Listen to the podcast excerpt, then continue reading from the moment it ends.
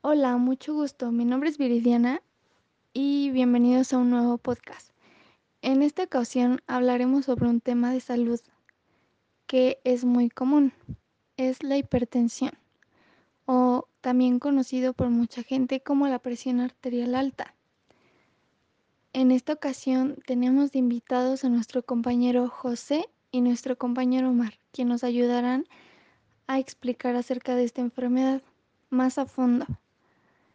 Empezaré yo eh, describiendo un poco sobre lo que es esta enfermedad, ya que muchos solo la conocen porque la presión esté alta, pero en realidad no saben el significado de esta enfermedad.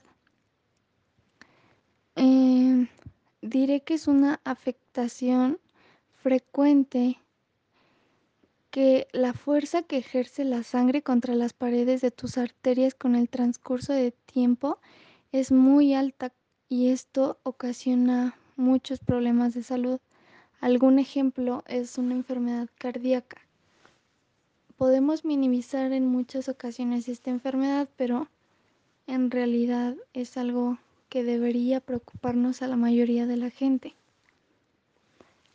A continuación, les presento a mi compañero Omar, quien es el que nos dará las causas y los síntomas que esta enfermedad presenta. Hola, mucho gusto. Mi nombre es Omar y les hablaré sobre las causas y síntomas de la enfermedad de la hipertensión. Algunas causas de esta enfermedad son antecedentes familiares, obesidad, diabetes, consumo elevado de sal, consumo de alcohol y tabaco, falta de ejercicio y estrés, ya sea en el ámbito laboral o en la escuela o lo que sea que cause estrés, son causas de esta enfermedad.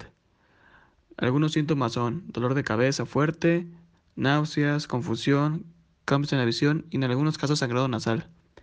A continuación, mi compañero José dirá el tratamiento de esta enfermedad.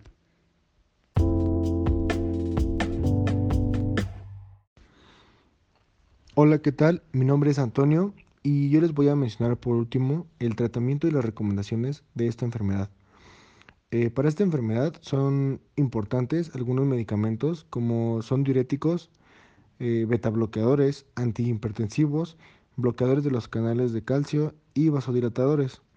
Algunas recomendaciones para esta enfermedad es tomar medicamentos que puedan ayudar a bajar la presión arterial, hacer ejercicio físico, controlar el estrés, dejar de fumar y como apoyo tener un monitor de presión arterial casero para estarnos monitoreando continuamente.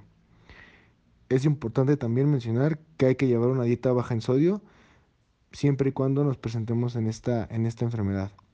Por nuestra parte, sería todo.